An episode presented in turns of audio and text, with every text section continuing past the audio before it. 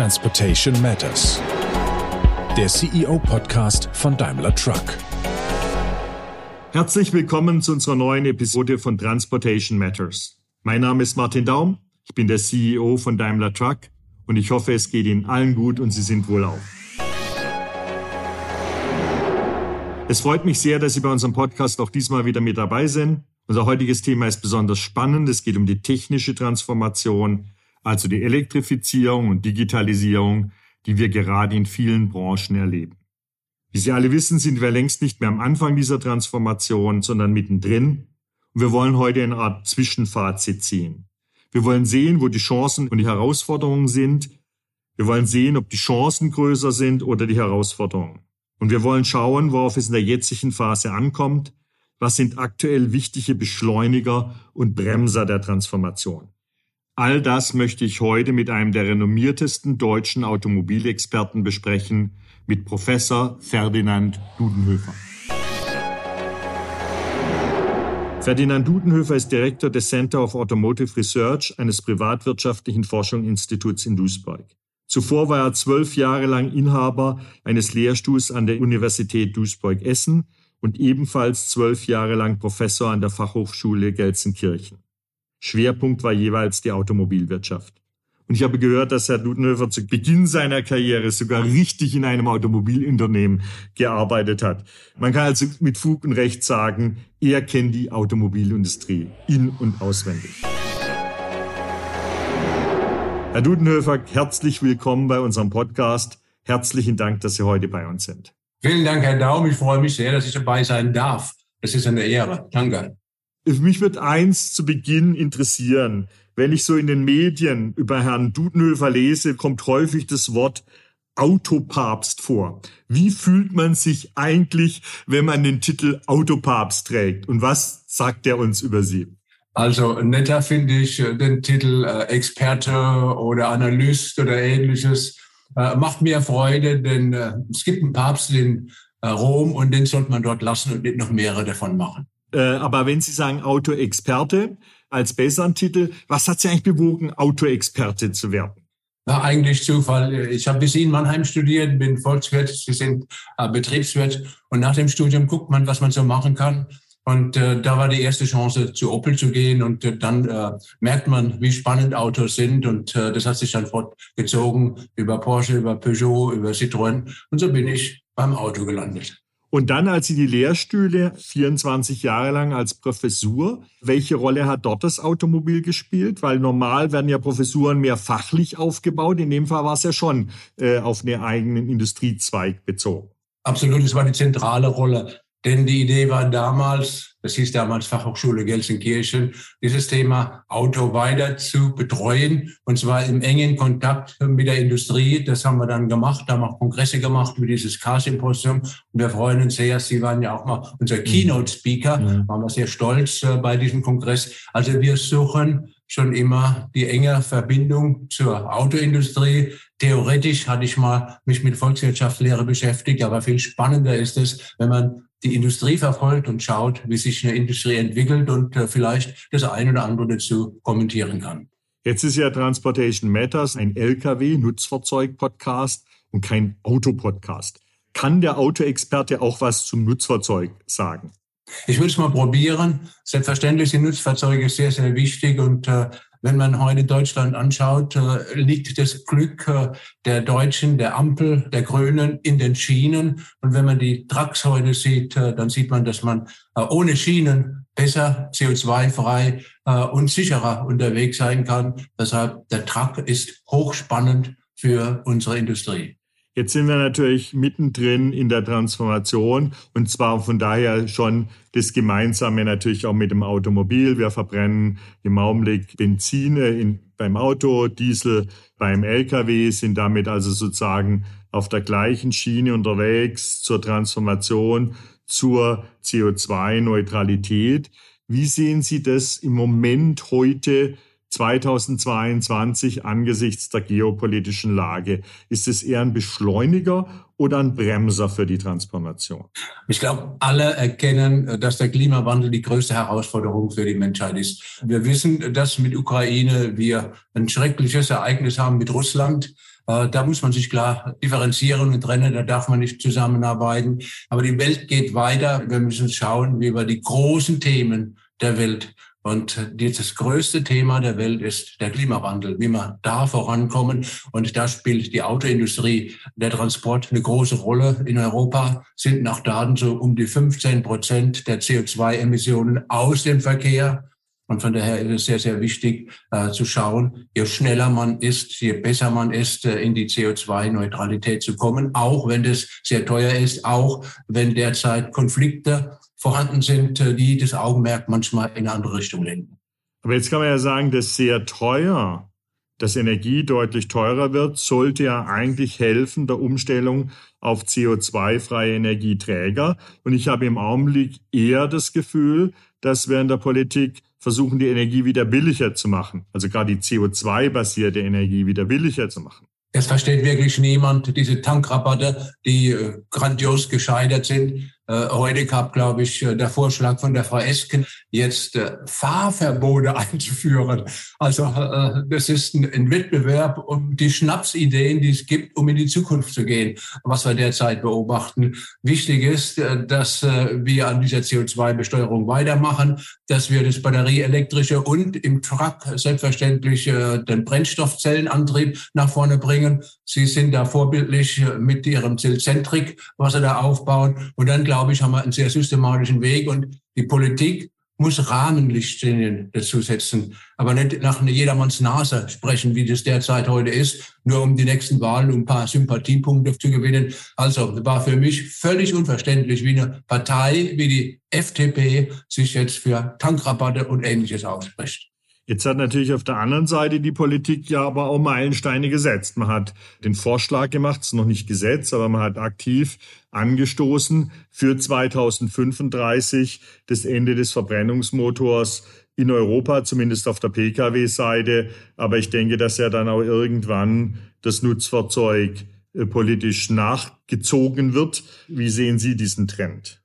Also ich glaube, das ist sehr gut. Großes Kompliment an das EU-Parlament und äh, dass das dann auch durchgesetzt wird und dass da nicht wieder zwischen äh, Störfeuer von den verschiedenen Ländern kommen, meinetwegen aus Deutschland, dass man jetzt anfängt, mit diesen E-Fuels rumzuspielen, die im Pkw und im Nutzfahrzeugbereich die Rolle Null spielen werden in der Zukunft, sondern dass man in die Zukunft geht, dass man sich auf den Mainstream konzentriert und diese unzählige Debatte über Technologieoffenheit. Technologieoffenheit kostet uns die Zukunft. Denn Tesla fährt vor, andere fahren nach. Und wenn wir lange rumdiskutieren, dann werden wir den Anschluss nicht kriegen. Also es ist eine gute Sache. Und ich glaube, es ist auch deshalb eine gute Sache, weil für die Infrastrukturanbieter haben wir jetzt einen klaren Pfad Investitionssicherheit vorgegeben. Die ENBWs und äh, die RWEs, äh, die können sich jetzt klar auf ihre Ladesäulen und Strominfrastruktur konzentrieren. Das Gleiche gilt für die BPs und für die Shells.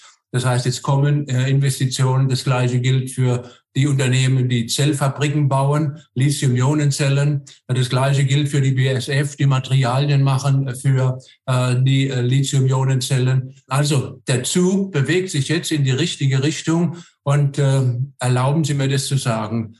Da ist für mich völlig unverständlich, dass eine Branche, eine stolze Branche wie die Automobilbranche, dass ihre Präsidentin nichts anderes zu tun hat, als Tag und Nacht äh, nach Subventionen zu betteln für ein paar Ladesäulen. Äh, dieses Thema können wir marktwirtschaftlich lösen. Wir haben die Investitionssicherheit jetzt für die äh, Unternehmen und dann kommt es automatisch. Nach unseren Einschätzungen, wir haben die Leute, die Autofahrer in der Bundesrepublik gefragt, 75 Prozent der deutschen Autofahrer haben die Möglichkeit, entweder über den Vermieter oder selbst eine Wallbox anzuschließen. Und dann brauche ich noch die Schnelllader. Also was soll diese Diskussion ewig den Deutschen zu sagen, es gibt keine Ladesäulen, bitte kauft kein Elektroauto. Und das macht der Verband der Automobilindustrie. Also ich glaube, von daher ist es richtig und wichtig, dass äh, die EU-Kommission beziehungsweise das Parlament jetzt die Weichen gestellt hat. Und ich glaube, es wäre auch eine gute Sache, wenn man ein vernünftiges Datum raussucht für die LKWs. Herr Dudenhöfer, jetzt muss ich aber doch eine Lanze für Frau Müller vom VDA, eine Lanze brechen, die ich sehr schätze. Ich würde mal sagen, äh, was sie schon umtreibt, ist schon die berechtigte Sorge, dass wenn die Infrastruktur nicht mitzieht, ja, und ich gehe jetzt mal auf den Nutzfahrzeugbereich, wo es auch ganz besonders wichtig ist, dann, wenn die Infrastruktur nicht mitzieht, wenn die Infrastruktur nicht da ist, und zwar flächendeckend, dann ist jede Transformation schwierig. Und Infrastruktur hat natürlich eine hohe Anfangsinvestition, wenn noch wenig Autos auf der Straße sind, die sich sicherlich dann rentiert, wenn über die Zeit die Autos auf die Straße kommen. Und das ist schon ein Bereich, wo ich mir Subventionen vorstellen kann, um den Start in sowas reinzukriegen. Wir haben immer gesagt, äh, es braucht drei Dinge. Angebot der Industrie, Ladeinfrastruktur und für unsere Kunden ganz besonders wichtig, Kostenparität. Ich habe mal gesagt, es ist wie eine Multiplikation. Wenn ein Faktor null ist, ist das gesamte Produkt null. Als ich das zum ersten Mal vor zwei Jahren gesagt hat, habe ich dann äh, etwas verschmitzt gelächelt und gesagt, jetzt sind alle drei Faktoren null, also ganz klar null, aber nur bei zwei, also Kostenparität herzustellen und gutes Angebot der Industrie ohne Ladeinfrastruktur sind wir immer noch bei null. Und so sehe ich halt Frau Müller, die da im Augenblick auf das größte Defizit und auch wahrscheinlich was am längsten braucht zum Aufbauen, die Ladeinfrastruktur hinzuweisen. Wir haben ja inzwischen als Industrie ein breites Angebot an Elektrofahrzeugen. Ich spreche jetzt rein Nutzfahrzeug, aber immer noch homöopathische Verkäufe weil eben die Kunden sagen, wo kann ich aufladen? Und zum Dritten ist natürlich das Thema Kostenparität bei weitem noch nicht hergestellt. Wie sehen Sie da auf lange Frist die Entwicklung? Automobilexperte heißt ja, Sie kümmern sich ja auch über Batterien. Wie sehen Sie da die Kostenentwicklungen über die Zeit, Batteriefahrzeug versus, und ich möchte jetzt auf Lkw mich fokussieren, versus Verbrennungsmotor? Also ich glaube, bei Lkw haben wir eine völlig andere Sicht als beim Pkw, denn das ist von der Technik deutlich komplizierter. Wir haben Fahrzeuge, die fahren 2000 oder 3000 Kilometer an einer Strecke. Da muss man gucken, dass äh, die Lkw-Fahrer dann äh, nicht zu viele Pausen machen in der heutigen Situation. Äh, deshalb glaube ich, dass das, was jetzt gemacht wird bei Ihnen im Haus, hoch beeindruckend, dass man für die Kurzstrecken dann Busse und Elektrofahrzeuge hat, die dann im Verteilerverkehr meinetwegen 300, 400, vielleicht sogar 500 Kilometer fahren mit Batterien und auf der anderen Seite die Langstrecken dann überlegt mit äh, der Brennstoffzelle abzubilden. Ich glaube, das ist eine gute Strategie, das ist eine hilfreiche Strategie. Klar, da brauchen wir schon Vorgaben. Entweder in der Weise, dass man CO2 oder dass man Rahmenrichtlinien macht, die erlauben, dass die teuren Produkte jetzt auch ihre Nachfrager finden und nicht alles sich jetzt auf einen billigen Diesel-LKW stürzt. Äh, und zum äh, Zweiten, äh, dass man schaut, dass dann die Kunden das auch respektieren. Ähm, die Kunden, die Busse fahren in den Großstädten, die Kunden, die Kühne Nagels, die DHLs, die durchaus ein Interesse haben, auch für ihre Kunden eine CO2-Bilanz abzubilden, die CO2-neutral ist. Alle großen Autobauer versuchen in der Logistik mhm. CO2-neutral zu sein und machen wir uns nichts vor. Die Geschichte von der Schiene auf die Straße, die hat man mir als fünfjährigen Jungen schon erzählt. Warum soll ich die glauben, wenn die fast 70 Jahre nicht geklappt hat? Äh, warum soll es in den nächsten Jahren gehen? Also wir brauchen die Straße, wir brauchen die Autos, wir brauchen die CO2-LKWs und deshalb ist es eine große Anstrengung, die in die Zukunft zu führen. Äh, das auf jeden Fall. Und es ist ja auch ein klares Bekenntnis von uns als Industrie zur CO2-Neutralität zu gehen. Aber deshalb für uns eben wichtig, wir brauchen eine CO2-Bepreisung, weil wir fahren deshalb Diesel im Lkw-Bereich, weil es bei weitesten die effizienteste Art ist, wie wir Energie transportiert und speichert. Und deshalb braucht man eine CO2-Bepreisung, um den Ausgleich zu doch deutlich teureren Batteriepaketen oder auch die Brennstoffzelle zu erhalten. Aber ich komme wieder zu meinem Lieblingsthema. Wir brauchen eben auch die Ladeinfrastruktur und da ist die Zeit dann auch knapp, um dann bis zu wir, 2030 eine großflächige Umstellung hinzubekommen. Ja, absolut. Und deshalb lassen Sie uns auch mit äh, Investoren sprechen, äh, die Interesse haben, in so eine Technologie zu investieren, die langfristig dann Erträge bringt. Wenn es möglich ist, im Silicon Valley Unternehmen, Startups zu finanzieren, die dann Milliarden von Euro wert sind, dann soll es doch möglich sein, äh, bei dieser Ladeinfrastruktur oder insgesamt bei der Infrastruktur Fortschritte nach vorne zu machen. Mit Investoren lassen wir den Papa Staat jetzt mal seine Regulierungen machen und nach meiner Einschätzung versuchen wir ein Bündnis zu finden, bei dem Investoren ein großes Interesse haben, bei diesem Spiel mitzuspielen. Und dann wird es auch, äh, denke ich, kundenspezifischer. Wenn der Staat irgendwas ausrechnet, dann macht er pauschale Rechnungen, dass äh, im Bayerischen Wald fünf Ladesäulen hinkommen, die vielleicht kein Mensch so intensiv braucht. Aber das nächste große Thema ist viel spannender. Das ist das autonome Fahren bei Ihnen. Mhm. Ja, das wäre das nächste Thema, Digitalisierung, ja, weil das eine, gehen wir mal mit Zuversicht an die Umstellung und wie gesagt, die Politik hat ja auch klare Vorgaben gemacht, äh, was gut ist. Jetzt äh, das zweite ist das Thema Digitalisierung. Könnten Sie den Hörern mal erklären, was heißt Digitalisierung im Automobil? Was ist da eigentlich die große Veränderung? Weil es ist ja mehr so ein Buzzword. Wenn ich, ich muss immer ja. nur das Wort Digitalisierung in ein Gespräch reinwerfen, dann kriegt jeder große Augen und keiner versteht eigentlich, was gemeint ist. Jetzt erklären wir mal. Was heißt Digitalisierung im Automobilbereich mit besonderem Schwerpunkt auf Nutzfahrzeuge? Ja, also auf der einen Seite die Wertschöpfungskette, dass äh, die Fabriken lückenlos aneinander vom Zulieferer bis zum Autobauer arbeiten können. Äh, heute sehen wir ja, dass es äh, durchaus schwierig ist, diese Wertschöpfungsketten zu schließen. Das kann man mit IT-Technologien besser machen, da weiß man besser. Aber das Wesentliche ist, was im Produkt selbst kommt. Vor 30 Jahren oder so hat man beim Mercedes, war das die künstliche äh, Deichsel oder ähnlich hat man das, hat man das Ja, genannt. das war bei uns beim Lkw-Bereich die, die virtuelle Deichsel eine tolle Entwicklung, dass man auf der Autobahn ein Auto braucht, da sitzt ein Fahrer drin und die anderen fahren im Prinzip hinterher, aber man braucht nicht die ganzen Fahrer. Und äh, wenn wir das jetzt ein bisschen weiterdenken, haben wir nicht nur die Autobahn, sondern haben das auch im Verteilerverkehr. Das heißt, autonom fahrende LKWs, bei denen kein Fahrer mehr drin sitzt. Das ist äh, die Zukunft. Äh, dann sind die Dinger CO2-frei, dann fahren die Dinger äh, sehr sicher, automatisiert die Frage ist, wozu braucht man dann überhaupt Gleise? Denn äh, die Fahrzeuge sind viel kundenspezifischer, fahren genauer dorthin, wo sie der Kunden braucht und sie müssen nichts umladen. Also das wäre die ganz große Zukunft und wir glauben, dass äh, China ein bisschen nach Amerika da Vorreiterfunktionen sind. Sie in ihrem Konzern natürlich auch, aber in China sieht man heute schon sehr, sehr viele im Pkw-Bereich, aber auch im Nutzfahrzeugbereich große Experimente, wo in Hafengebieten und in anderen Gebieten 40 Tonner autonom fahren ohne Fahrer. Wahnsinn. Gut, ich weiß von China, dass man dort das Ganze, gerade in Häfen, nennen, wir nennen das infrastrukturbasiertes autonomes Fahren. Das ist natürlich geschützte Räume, wo dann kein Kind mit dem Fahrrad rumfährt äh, und wo der LKW über Bodenschienen mitgeleitet wird. Also so eine Art sehr flexibles Schienenfahrzeug wird und dann auch natürlich auch bei niedrigen Geschwindigkeiten.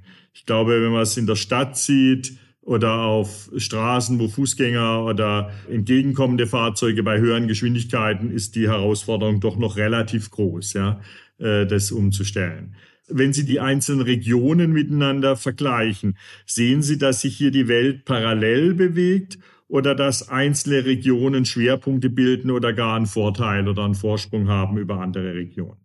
Also ich bin so ein bisschen China nah, deshalb glaube ich, dass China Technologieführer der Welt sein wird. Und das ist nicht nur im 5G mit Huawei oder anderen Unternehmen, sondern das ist auch beim autonomen Fahren, das ist mit Beidou, mit AutoX und wie die Unternehmen alle heißen. Das ist auch äh, im Halbleiterbereich mit Horizon Robotics. Dort baut sich was auf, weil sehr systematisch und langfristig äh, investiert wird. Das, was heute China kann bei den Lithium-Ionen-Batterien, das wird morgen China können bei der Digitalisierung. Das heißt Weltmarktführer. Heute sind wir alle aufgeworfen, wenn wir keine Lithium-Ionen-Zellen aus China kriegen. Äh, weder in Amerika noch wir in Europa können das derzeit leisten. Wir können diese Zellen derzeit äh, im Prinzip äh, zu Modulen zusammenbauen, aber das ist nicht die Zukunft. Jetzt werden sie aufgebaut. Und wenn ich das vergleiche, habe ich das ähnliche Bild bei der Digitalisierung. Also China ist unendlich dynamisch und schnell. Auch offen Tests durchzuführen nach China, nach meiner Einschätzung, kommt die USA, wo man mit Tesla, aber mit Waymo und anderen sehr frühzeitig in diese Themen gegangen sind. Was muss getan werden, damit wir in Europa aufholen? Weil da an, an den ganzen Themen hängt natürlich dann auch Wertschöpfung. Wertschöpfung äh, lässt sich umsetzen in Arbeitsplätze. Was wäre Ihr Hinweis für die europäische Industrie, diese Themen besser anzugehen? Oder ich glaube, was wir machen müssen, wir müssen langfristig Themen in der EU als Kernthemen definieren. Heute ist es so, dass mal die EU-Kommission Google abbilden will. Nächstes Jahr machen sie dann autonomes Fahren. Das dritte Jahr machen sie dann Batteriezellen. Das vierte Jahr machen sie irgendwas anderes. Also das ist sehr mit Schwankungen versehen, was man dort macht. Äh, ne, Europa war mal führend in der Elektrochemie. Also die Batterien, die Lithium-Ionen-Batterien könnten von uns kommen, wenn wir es nicht aufgegeben hätten. Übrigens, gleiches Thema ist die Kernkraft. Da haben wir in Deutschland wirklich ein Brett vorm Kopf. Überall wachsen die Kernkraftwerke und wir schließen Kernkraftwerke, die die sichersten Kernkraftwerke der Welt sind und das äh, während des äh, Ukraine-Konflikts. Also wir brauchen langfristige Themen, die langfristig funktionieren und nicht dann von Luxemburg oder Belgien oder einem anderen äh, EU-Land dann konterkariert werden, weil man dort auch ein bisschen was forschen will. Das ist ein, glaube ich, großes Thema. Wenn man das schafft, dann wird man äh, so eine Strategie wählen wie in China und dann kann man, wenn man 20 Jahre Lithium-Ionen-Batterie macht, wenn man 20 Jahre IT macht, das so ist ja Silicon Valley auch entstanden, dann kann man Wettbewerbsvorteile sich äh, erwirtschaften. Jetzt sehen wir uns ja bei Daimler Trucks als globales Unternehmen.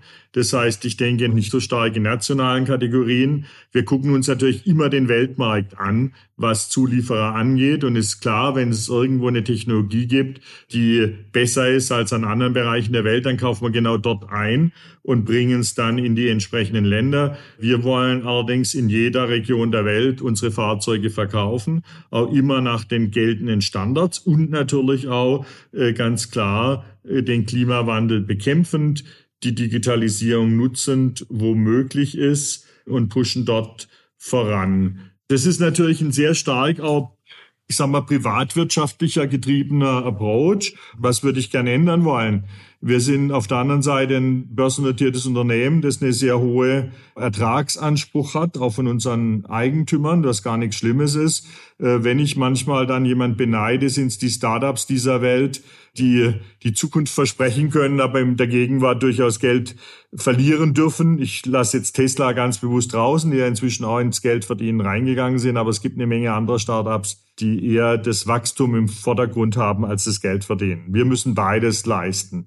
Was ist hier Ihre Sicht? Werden wir künftig nur noch die Startups haben und die etablierte Industrie wird das Rennen verlieren oder wo sehen Sie da die Zukunft? Nein, also jetzt ohne Ihnen äh, Mus um den Bart schmieren zu wollen. Also für mich ist Daimler Truck sowas wie der Tesla im Truckbereich mit äh, ihren klaren Plänen, die äh, ihr junger Technikchef hat äh, mit äh, der Brennstoffzelle, mit äh, dem batterieelektrischen Auto, mit diesen beiden Polen, mit der Brennstoffzellenfabrik, äh, diese äh, bei Ihnen um äh, die Ecke bauen. Das sind alles Themen, die hochspannend sind. Und ich glaube auch beim, na, die virtuelle Deichsel war das Thema von Mercedes. Ähm, also ist der Daimler Truck im Prinzip äh, die Folgeorganisation von der virtuellen Deichsel. Man muss nur darauf schauen, dass man den Investoren, glaube ich, eine gute Geschichte erzählt, dass die Investoren sehen, dass langfristig viele Gewinner möglich sind. Die sieht man im Truckbereich, wenn man die Kunden, die Logistikdienstleister, die Kühne und Nagels, die DHL sind, wie die heißen, äh, betrachten. Denn die gehen alle in CO2 oder Null CO2 Strategien rein. Also von der Kundenseite stimmt's. Und jetzt mit mehr Mut, mit Kooperationen, meinetwegen mit der ABB oder mit der E.ON oder mit der mhm. RWE, mhm. äh, dieses Ladenix aufzubauen oder auch mit, mit der Shell und mit der, der BP, äh, glaube ich. Ähm, das sind Pläne, die bei Investoren gut ankommen müssen. Man muss es sagen und verzeihen Sie, dass ich das sage, reden Sie nicht so viel über Subventionen, denn wenn Sie über Subventionen reden, sind Sie bei Investoren, glaube ich, eher weniger gut angestellt. Nee, da haben Sie sicherlich schon recht, weil Subventionen, Sie haben ja vorhin die Schnellladesäule am falschen Ort. Äh, ich glaube, in der Volkswirtschaft nennt man das Fehlallokation. Subvention von Neufahrzeugen auf breiter Ebene sicherlich nicht möglich. Um was zu starten, Ja, für die ersten 100 Fahrzeuge kann ich mir das schon vorstellen. Wenn es aber dann in den Mainstream geht, dann muss es schon über eine marktwirtschaftliche Lösung. Um jetzt nicht zu stark VW zu loben, aber was dies dort macht, äh, dass er sagt, das Batteriegeschäft macht er eigenständig. Äh, um dann an der Börse Geld zu kriegen. Porsche bringt ja zum Teil an die Börse, um dann Kapital zu sammeln für die großen Investitionen. Carrier wird wahrscheinlich schwer sein, mhm. an die Börse zu bringen, so wie es derzeit aussieht. Aber man muss auch überlegen, was man machen kann, um Teilelemente dann äh, für Investoren attraktiver zu machen. Bei Ihnen war der Split zwischen PKW und äh, Truck, glaube ich, eine große Geschichte, eine wichtige Geschichte, die Ihnen auch hilft, viel mehr Freiheit zu kriegen. Denn wenn man früher über den Daimler gesprochen hat, da hat jeder nur PKWs im Kopf gehabt. Jetzt geht es eigentlich um die Zukunft und das sind die Trucks. Und, äh, herzlichen Dank auch für die Analyse. Es ist in der Tat richtig. Äh, der Fokus auf Truck bringt Geschwindigkeit, bringt eigenständige und auch Truck-spezifische und damit auch für unsere Kunden äh, gute Lösungen. Wort Kunde bringt für mich noch eins, weil wir müssen auch langsam an den Abschluss denken. Aber ein Thema, könnten Sie sich vorstellen, dass irgendwann Transportleistung, die CO2-frei ist, höher bezahlt wird als eine CO2-belastete Transportleistung, was ja für unsere Kunden zum Beispiel wichtig ist. Absolut. Äh, derzeit sind äh, die Tonne für 55 Euro, glaube ich, 2025 ist noch lange nicht das Ende der Fahnenstange. Wir müssen gucken, dass wir umschwenken und da spielt der CO-Preis eine wesentliche kritische Rolle. Herr Dudenhöfer, noch eine, sagen wir so, als Schlusswort von Ihnen. Ausblick auf die europäische Lkw-Industrie. Wo sehen Sie diese Industrie in 20 Jahren? Ich glaube, die europäische Industrie ist weltweit führend. Und wenn die Dinge weitergemacht werden, über die heute gesprochen werden, die man vorstellt, glaube ich, dass die europäische Industrie oder Nutzfahrzeugindustrie, so wie es heute auch in 20 Jahren sein wird, sie haben gute, beste Chancen, weiterhin Weltmarktführer zu sein. Das ist doch ein tolles Schlusswort. Das nehme ich gerne mit und wird mich motivieren und wird meine Mitarbeiter und unser ganzes Team motivieren, äh, noch stärker und schneller an dieser Transformation zu arbeiten, um dann auch Ihre Voraussage wahrzumachen. Herr Dudenhöfer, ganz, ganz herzlichen Dank für das Gespräch. Ich möchte mich auch im Namen von unseren Zuhörern und bei unseren Zuhörern bedanken. Herzlichen Dank, dass Sie heute mit dabei waren. Vielen Dank für die Zeit, die Sie sich genommen haben. Es war hochspannend, äh, mit dem Weltmarktführer für Nutzfahrzeuge sprechen zu können. Danke. Es würde mich freuen, wenn Sie auch bei unserer nächsten Folge von Transportation Matters wieder mit dabei sind. Denn wie wir in unserem englischen Episoden gern sagen, Transportation truly matters for all of us. Bis dahin passen Sie gut auf sich auf und bleiben Sie gesund. Das war Transportation Matters, der CEO-Podcast von Daimler Truck. Falls Ihnen die Folge gefallen hat, teilen Sie sie und folgen Sie Transportation Matters auf der Podcast-Plattform Ihrer Wahl. Dafür drücken Sie auf den Button Folgen oder Abonnieren neben dem Podcastnamen.